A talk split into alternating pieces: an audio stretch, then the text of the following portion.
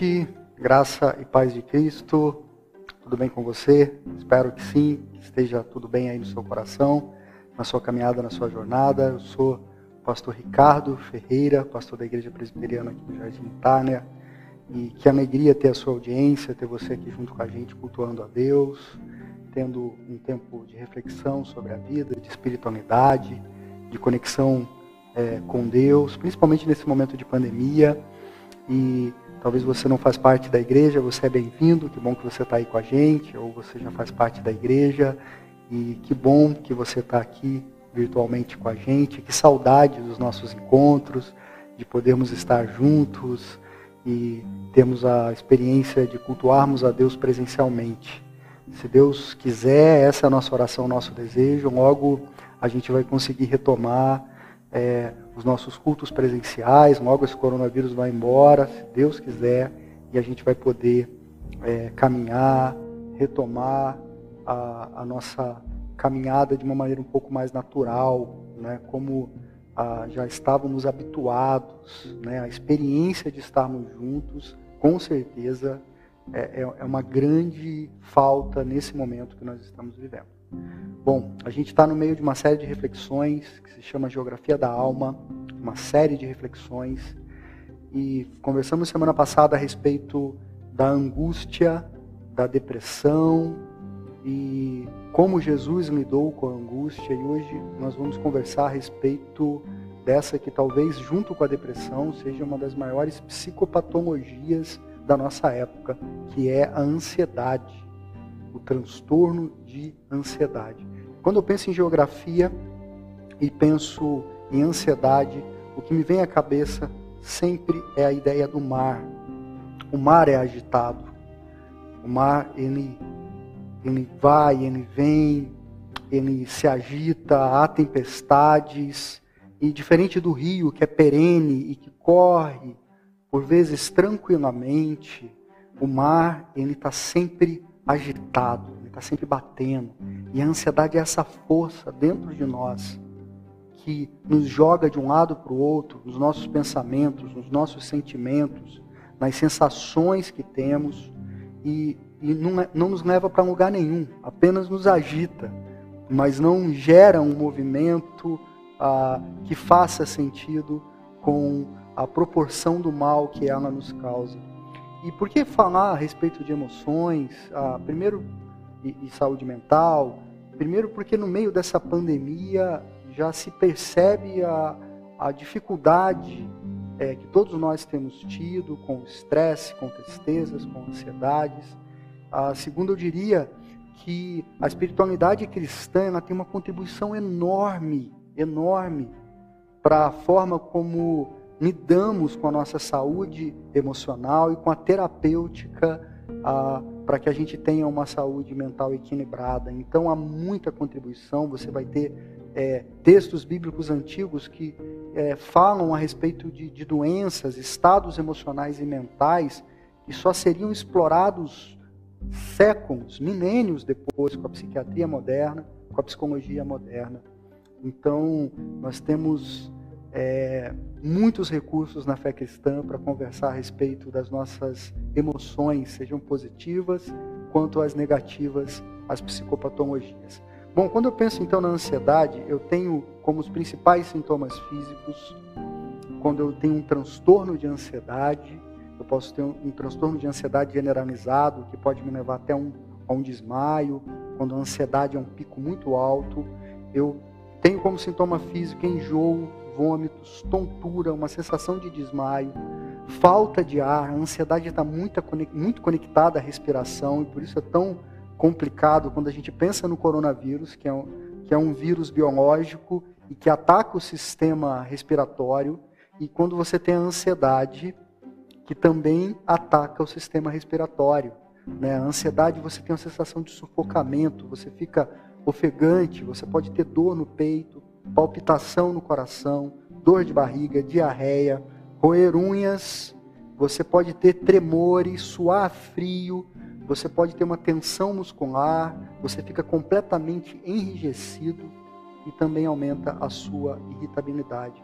E os sintomas psicológicos? Você tem uma agitação e um balanço das pernas e dos braços, a famosa síndrome das pernas inquietas, que inclusive eu tenho. Eu sento um pouquinho, daqui a pouco minha perna já começa a balançar. Se eu paro a perna, alguma outra coisa começa a balançar. Nervosismo, uma dificuldade de ter foco, de ter concentração. Você não consegue concentrar o raciocínio. Uma preocupação absurda, talvez um medo iminente de que alguma coisa vai acontecer, alguma coisa de ruim vai acontecer, um medo absurdo que pode é, tomar contornos de um pânico, e você tem um descontrole da, da sua capacidade de pensar, de raciocinar, da sua cognição, e você fica extremamente preocupado. Então, esses são os sintomas de uma doença que ah, vai dizer o médico Júnior Pereira, que é um neurocirurgião do Hospital Beneficência Portuguesa, é, numa matéria de uma semana atrás, que muitas pessoas têm procurado hospitais achando que estão com Covid-19, mas quando na verdade é transtorno de ansiedade. Ele vai dizer: eles estão ansiosos, sem dormir, e muitos até ficam sentindo sintomas como se tivessem coronavírus. Um dos sintomas do transtorno de ansiedade é a dificuldade de respirar. Então ele vai dizer que no mecanismo da ansiedade, do estresse, você tem um pico de hormônio como cortisol e muitos pacientes começam a ter nesse transtorno de ansiedade queixas de insônia, é, dificuldades para se alimentar, ou comem compulsivamente, ou perdem o apetite e passam a ter a, essa ansiedade com todos esses sintomas que nós falamos e até depressão. E ele vai dizer que essa ideia de ficar mais de 100 dias, já estamos há mais de 100 dias na nossa pandemia, né? muitos estão de quarentena desde o primeiro momento, outros já retomaram em maior ou menor grau as atividades, mas ainda assim há um senso de ansiedade, uma sombra de ansiedade sobre cada um de nós. Então, talvez você que está em casa, você já teve essa sensação de falar: será que eu estou com o coronavírus? De você é, sentir um pouquinho mais ofegante e já pensar que talvez você possa ter contraído. Talvez seja apenas, não apenas, porque também é grave, um sintoma, sintoma de um transtorno de ansiedade. Tá, mas e a Bíblia? Ela fala a respeito disso? Ela fala a respeito da ansiedade? Bom, tem esse texto em Mateus, que talvez seja o principal texto do Novo Testamento, quando a gente pensa em ansiedade. E é um texto do Sermão do Monte. Jesus começa a ensinar a respeito dos perigos da avareza, começa a ensinar a respeito do que é viver e ter a ética do, do, do discipulado, de ser discípulo dele. E então, de repente, ele diz o seguinte em Mateus capítulo 6, do verso 25 a 34. Essa é a versão da Bíblia, a mensagem. Se vocês se decidirem por Deus, vivendo para cultuá-lo, não ficarão aflitos com a comida que terão de pôr na mesa ou se o guarda-roupa está fora de moda. Há muito mais coisas na vida que a comida que vai para o estômago. Há muito mais coisas para se ver que as roupas que vocês usam. Ornem para as aves, livres e desimpedidas. Não estão presas a nenhum emprego e vivem despreocupadas aos cuidados de Deus. E vocês valem mais para ele do que os passarinhos? Será que alguém consegue ficar um centímetro mais alto, preocupado diante do espelho? Todo esse tempo e dinheiro gasto com moda, pensam que faz muita diferença? Em vez de correr atrás da moda, caminhem pelos campos e observem as flores silvestres. Elas não se enfeitam nem compram, mas vocês já viram formas e cores mais belas? Os dez homens e mulheres da lista dos mais bem vestidos iriam parecer maltrapilhos comparados às flores. Se Deus dá tanta atenção à aparência das flores do campo, e muitas delas nem são vistas, não acham que Ele irá cuidar de vocês, ter prazer em vocês e fazer o melhor para vocês? Quero convencê-los a relaxar, a não se preocuparem tanto e a não se preocuparem tanto em adquirir coisas. Em vez disso, prefiram dar, serem generosos, correspondendo assim ao cuidado de Deus. Quem não conhece Deus, que não sabe como Deus trabalha, quem Deus é, é que se prende a essas coisas mas vocês conhecem Deus e sabem como Ele trabalha. Não se preocupem com as perdas, temos sofrido tantas perdas. E descobrirão que todas as suas necessidades serão satisfeitas. Prestem atenção apenas no que Deus está fazendo agora, ou busquem o reino de Deus em primeiro lugar. E não se preocupem com o que pode ou não acontecer amanhã, quando se depararem com uma situação difícil. Deus já estará lá para ajudá-los no futuro. Esse é um texto que por si só já tem uma mensagem pronta e de cara a gente já percebe alguns ensinamentos. Por exemplo, a gente já de cara aprende que a ansiedade, a preocupação e a inquietação, ela é algo inútil. Ela não serve para nada. Né? A ideia que o texto vai dizer é: imagina você diante do espelho, se esforçando, se preocupando, se tensionando para aumentar um centímetro do seu tamanho. Você não vai conseguir, porque isso não cabe a você. Isso isso não está dentro da sua alçada. Então é uma forma dele dizer, de Jesus dizer, olha, não importa o quanto você se preocupe, isso não vai mudar determinadas circunstâncias. Relaxa, acalma. A gente aprende de cara que a ansiedade é mais do que um cuidado. Bom, eu sou pai e eu já me preocupo com a Nanda, com a minha filha. É, a gente tem os famosos IC, e se Ananda tal coisa? E se acontecer tal coisa? Como será em tal circunstância? E aí a gente começa a criar imagens, cenas de um futuro hipotético, que talvez não tenha a menor possibilidade de acontecer, mas que nos angustia no presente. Então, existe uma preocupação natural. Se você é pai, você vai se preocupar com o seu filho. Se você é filho e o seu pai é idoso ou está em algum grupo de risco, ou seus amigos estão em grupo de risco, ou alguém da sua família, você se preocupa. Esse tipo de preocupação, de prudência, de cuidado, de zelo, isso não é ansiedade, isso não é falta de fé, isso é natural. A ansiedade, ela é mais do que o cuidado natural. É uma preocupação que vai além. Ela vai além assim, você planejou a sua vida, você se organizou, você agiu de maneira adequada, você administrou tudo, mas é, e depois de fazer tudo isso você tem paz. A ansiedade ela não deixa você ter paz depois de você fazer tudo que está ao seu alcance organizar a sua vida.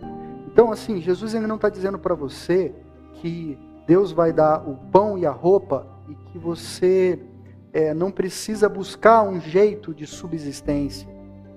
Deus, Jesus ainda não está ensinando isso. Os passarinhos eles não ficam no ninho esperando Deus dar a comida. É, não, eles saem, eles vão peregrinar de árvore em árvore para buscar o alimento. Tá, Ricardo? Então qual é a diferença? A diferença é que eles não fazem isso em perturbação, em inquietação, em desespero. O passarinho não sai de uma árvore que talvez ele foi buscar fruto e não tinha fruto e vai para uma outra árvore é, é, inquieto, suando frio, tensionado.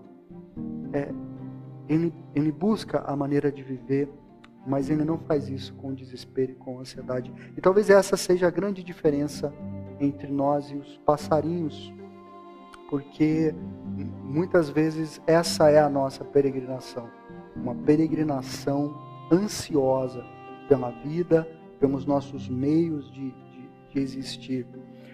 Terceiro, aprendo rapidamente com esse texto que o amanhã pode fazer com que eu perca o hoje, e o hoje é o mais importante. Jesus vai dizer que basta cada dia o seu próprio mal, e nós vivemos um dia de cada vez. O futuro ele não existe, ele é hipotético.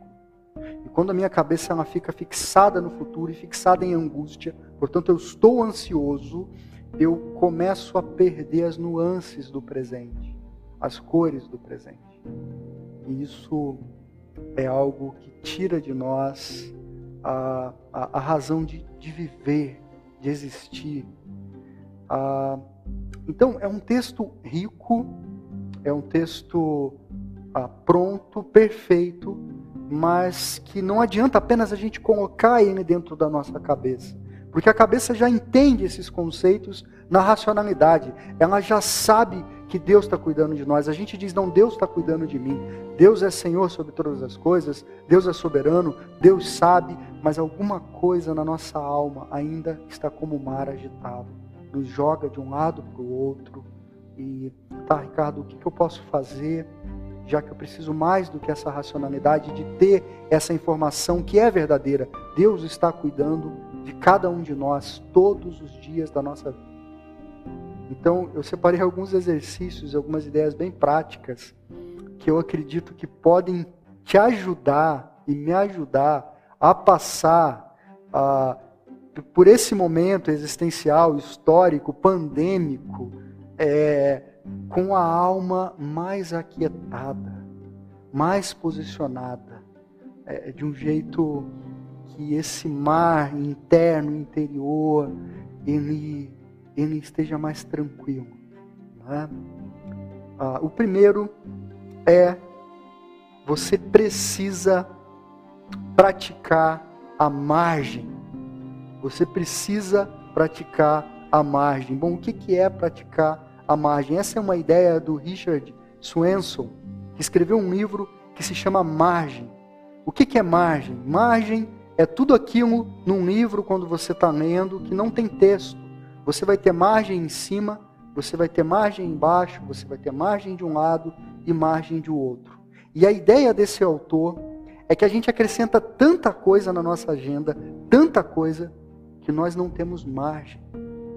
Não há mais espaço na nossa vida, para o lazer, para o descanso, para o cuidado próprio da saúde, da alma, da espiritualidade, para termos tempo para Deus, não há margem. A gente não consegue inserir mais nada na nossa agenda porque já está saturada, não tem espaço para mais nada. Né? Então, como que eu consigo praticar a margem? E ele vai dizer uma coisa muito interessante, presta atenção nisso. Ele vai dizer que quando a gente vive com margem, a gente tem fôlego de sobra quando a gente chega no topo da escada. A gente tem dinheiro de sobra quando a gente chega no final do mês. A gente tem sanidade de sobra quando a gente chega no final da adolescência. Ele vai dizer que viver sem margem é ter o bebê chorando e o telefone tocando ao mesmo tempo. Viver com margem é contar com a vovó para tomar conta do bebê à tarde. Ele vai dizer que viver sem margem é ter de carregar um peso três vezes maior do que nós suportamos. Quando eu vivo com margem, eu conto com um amigo para levar a sobrecarga, para dividir a carga. Ele vai dizer que viver sem margem é não ter tempo de ler um livro que eu preciso ler sob pressão. Eu tenho que ler, mas eu não tenho margem. Ele diz que quando eu vivo com margem, eu tenho tempo de ler um livro duas vezes. Ah. Então, eu acredito que todos nós nos encaixamos nessa descrição de uma hiperatividade, de uma saturação de agenda, de uma vida que não que não não há mais espaços. A gente não consegue Talvez a pandemia nos ajudou com isso, a dar uma pausa, mas foi forçada, não foi intencional. Você não desejou isso. Talvez você ainda, apesar dos 100 dias da pandemia, sequer desfrutou disso, né? De ter tempo, ah, sobrar um tempo na sua agenda, no home office, para você, por exemplo, estar com é, o seu filho, a sua filha, ou com a sua esposa. Então a verdade é que a gente vive numa produtividade, numa ocupação, numa hiperatividade, porque a gente acredita que é assim que a gente vive uma vida importante, com uma agenda cheia. Mas quando falta margem na nossa vida, a gente fica cansado, solitário, triste, ansioso. É, é coisa demais, é too much. A gente se sente pesado, sobrecarregado. A gente sempre está carregando três vezes mais. A gente chega no topo da escada, a gente está esbaforido, porque falta margem. Né? Então, a, o convite para que você recupere o equilíbrio é para que você se atente à palavra de Jesus nesse texto. Há muito mais coisas na vida que se preocupar com o que comer e com o que vestir. Há muito mais coisas. E talvez, meu irmão, minha irmã, você não tenha percebido essas entrelinhas da vida. Você vive entediado, cansado, perturbado, agitado, andando de um lado para o outro e não consegue prestar atenção nas coisas simples, nas entrelinhas. Por quê? Porque falta margem para você. Então, a primeira prática para você é você entender isso. Há muito mais coisas na vida, além do que comer e o que vestir, e se preocupar com o dia de amanhã. Há muito mais coisas agora, no dia de hoje, antes de você dormir. E há muito mais coisas no dia de amanhã. E você precisa começar a dizer não para você ter margem na sua vida.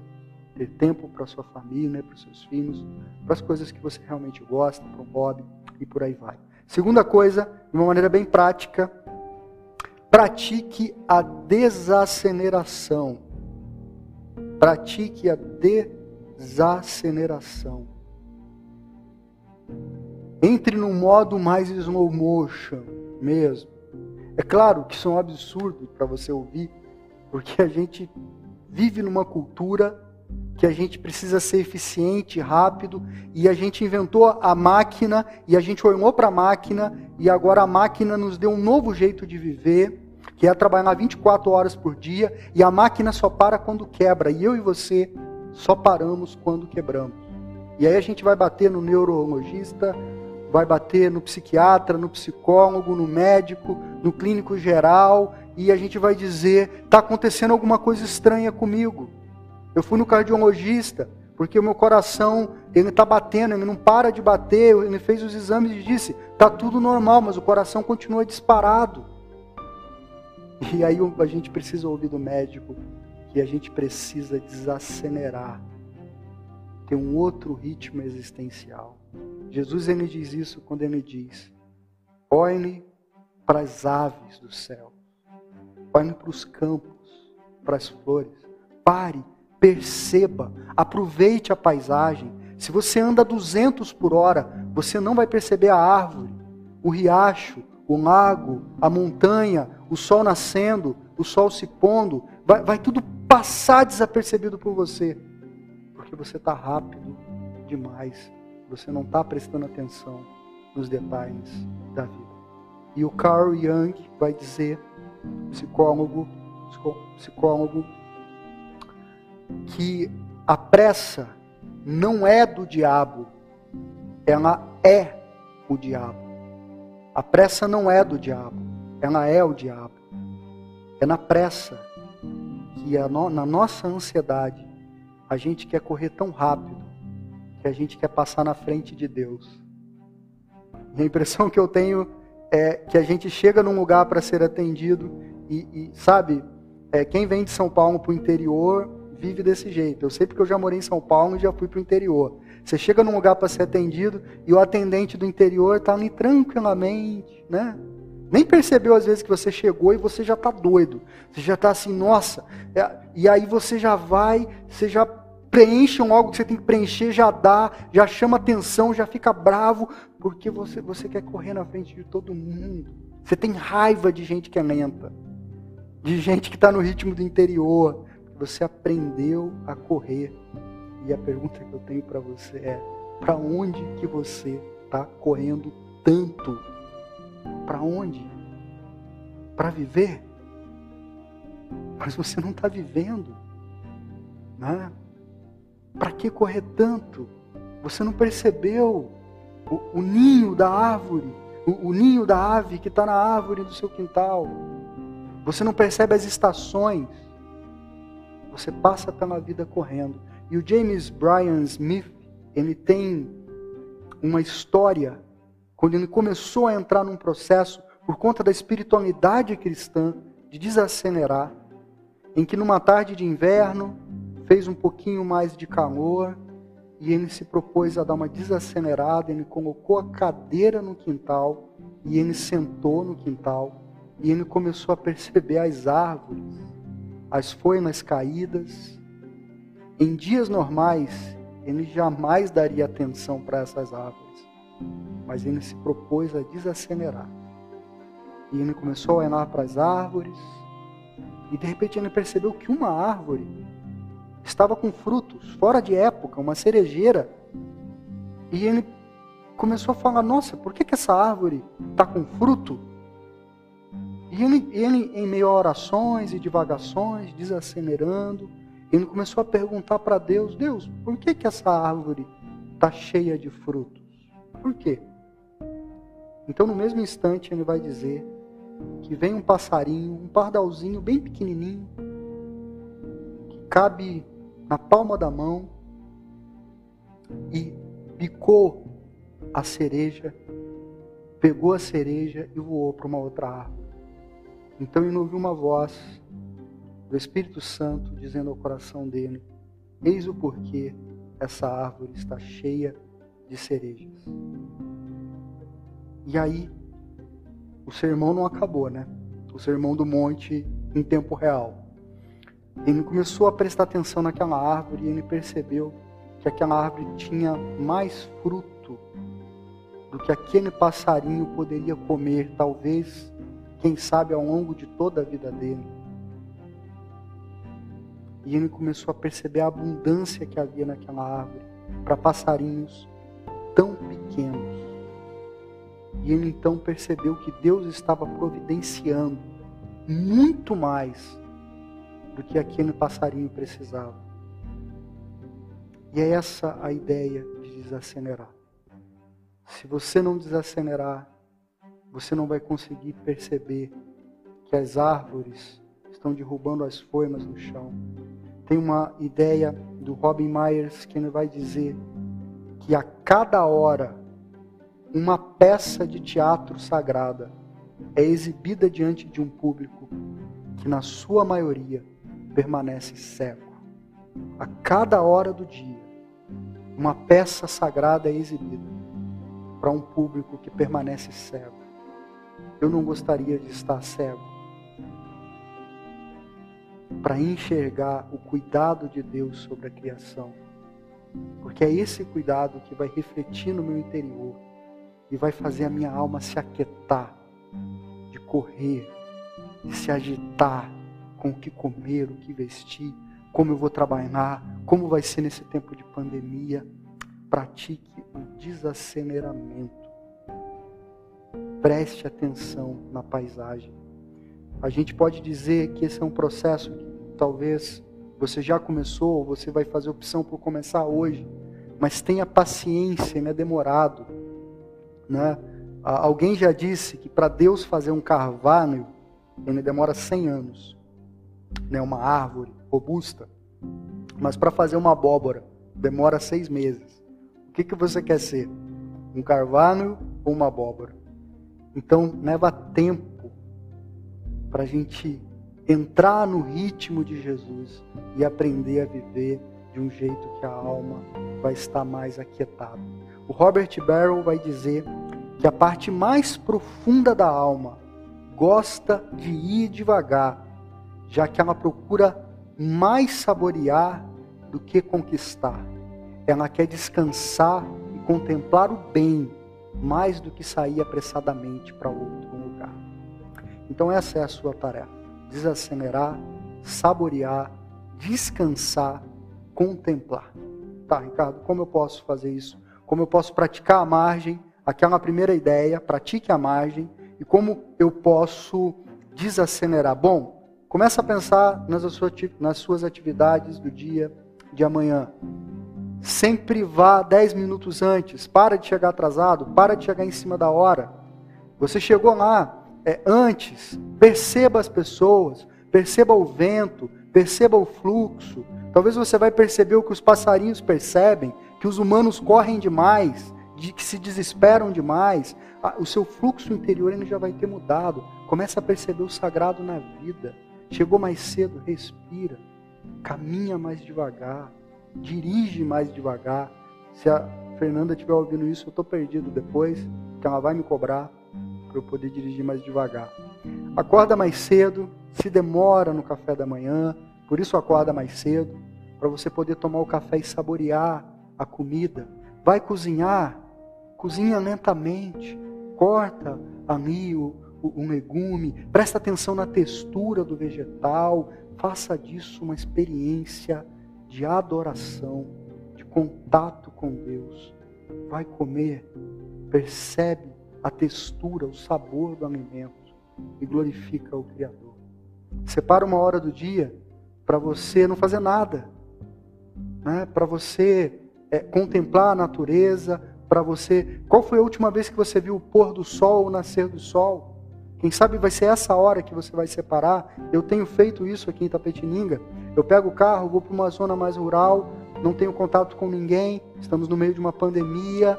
Ah, e já tive momentos maravilhosos vendo o sol se pôr, às vezes numa plantação. Itapetininga tem muitas zonas rurais que permitem. Né, se você me tem no Instagram, você já viu algumas fotos que eu posto. São exatamente desse momento que eu separo para contemplar Cria esse espaço na sua vida. Reduza os compromissos. Comece a dizer um pouco de não. Olha essa ideia do Esopo, um grego.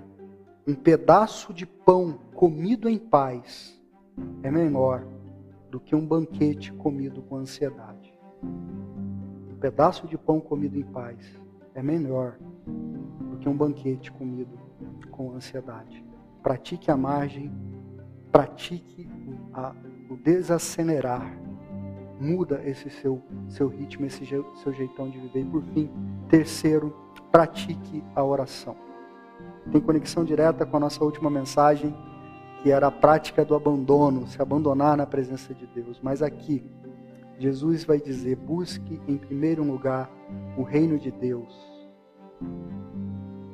quando você vai para 1 Pedro, talvez esse seja os três textos mais importantes sobre ansiedade no Novo Testamento. Jesus dizendo: Não se preocupe com o dia de amanhã, busque o reino de Deus, as demais coisas serão acrescentadas. Pedro dizendo: Não andeis ansiosos, lancem sobre ele a vossa ansiedade, mas em tudo. Calma que agora eu misturei Pedro com Paulo. Serginho está aqui até o Emor, opa, peraí, está dando uma diferença de texto. Pedro vai dizer: lançando sobre ele a vossa ansiedade, porque ele tem cuidado de vós. Ponto.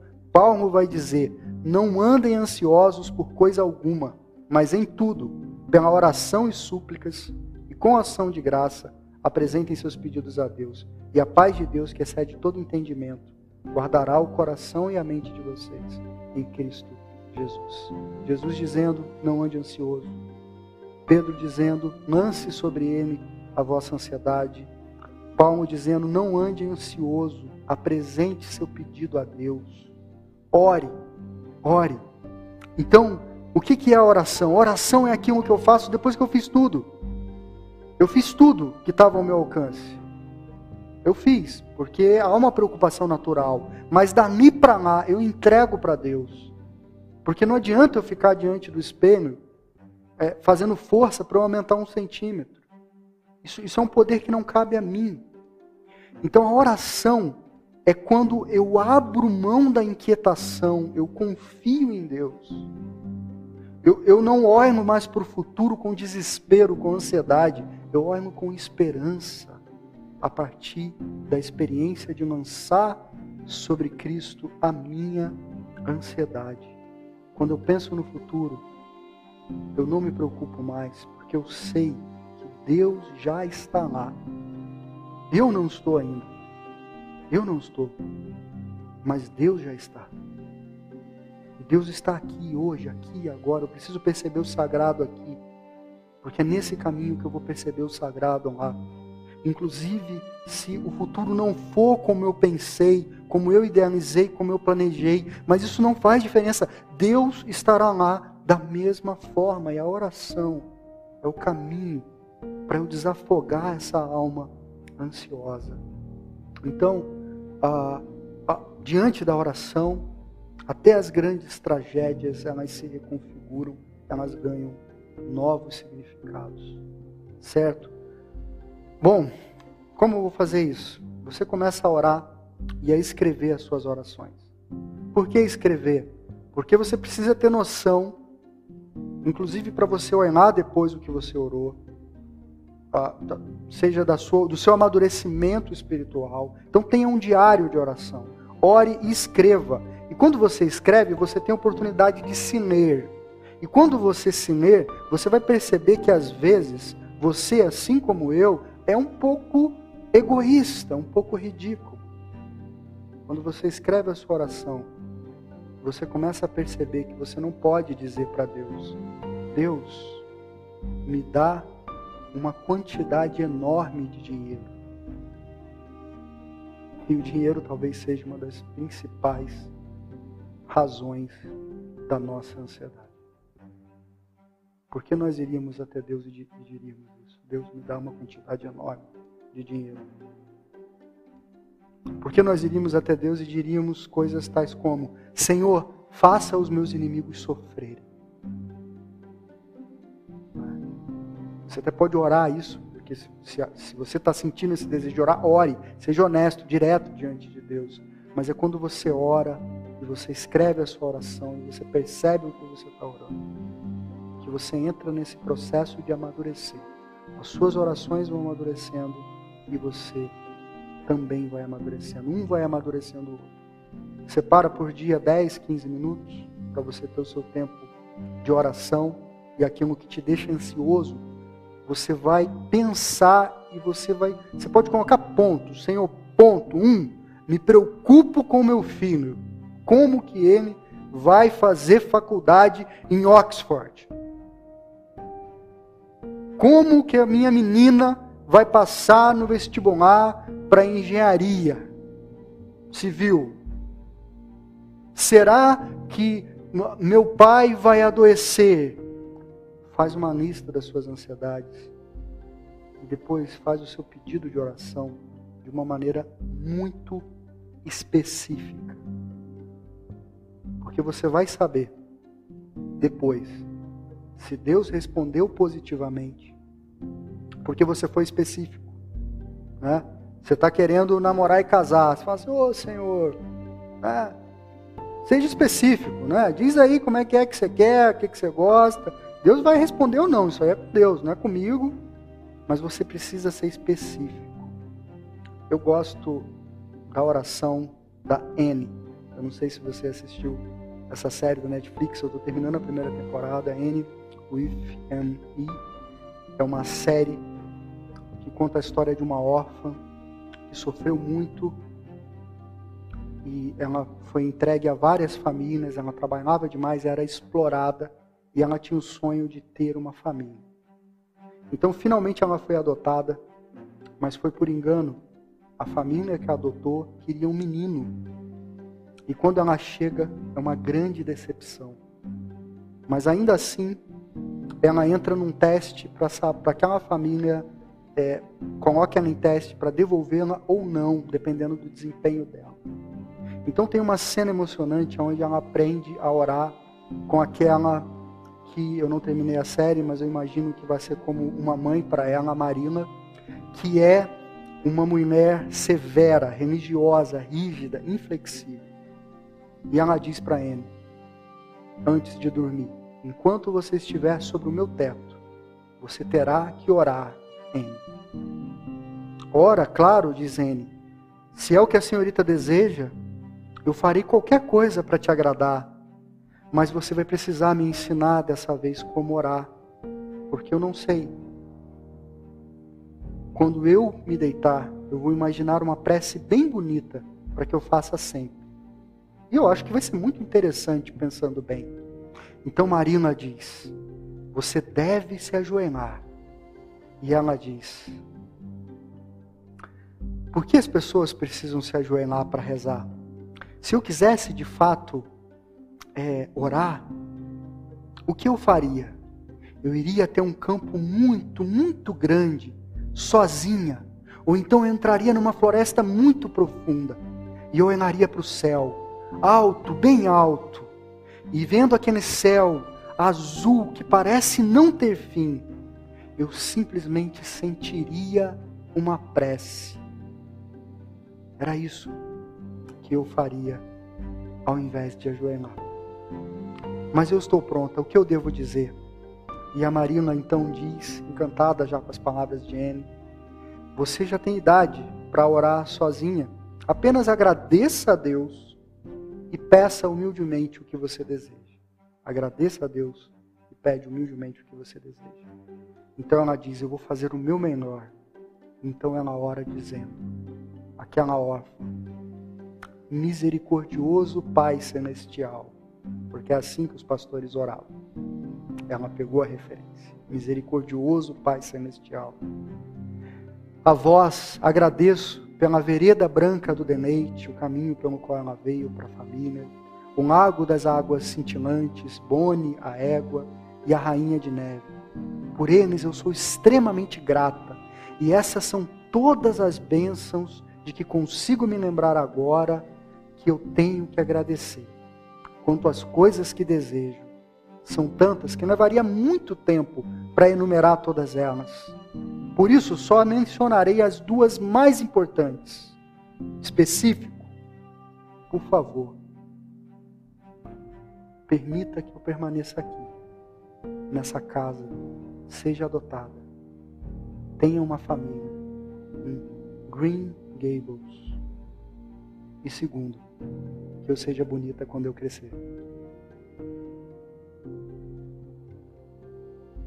É essa oração que vem da alma ansiosa, perturbada, porque no dia de amanhã eu posso não ter a família que eu tanto sonhei e ser adotado, adotada. Mas eu tenho um Deus a quem eu posso me dirigir e dizer: Deus, eu gostaria de ficar. Apesar de toda a rigidez dessa mulher, por que ela não pode ser a minha? Deus, eu quero ser bonita quando eu crescer. Eu confesso que eu fiz essa oração quando eu era adolescente, que essa foi uma das que Deus respondeu com muita graça. Está tendo um, um, riso aqui coletivo no, no nosso estúdio, mas é porque a beleza é subjetiva e nem todos estão preparados para percebê-la. Mas a graça de Deus eu sinto sobre mim, eu espero que você também sinta sobre você. Ricardo, como eu lido com a ansiedade? Primeiro, pratique a margem. Segundo, acelere para você perceber as paisagens da vida. Terceiro, ore, lance sobre ele a ansiedade, porque ele tem cuidado de você. Faça isso sendo específico com as suas preocupações, com as suas gratidões, com as suas petições. Deus vai se encarregar de responder ou dar um destino melhor, porque Ele está cuidando de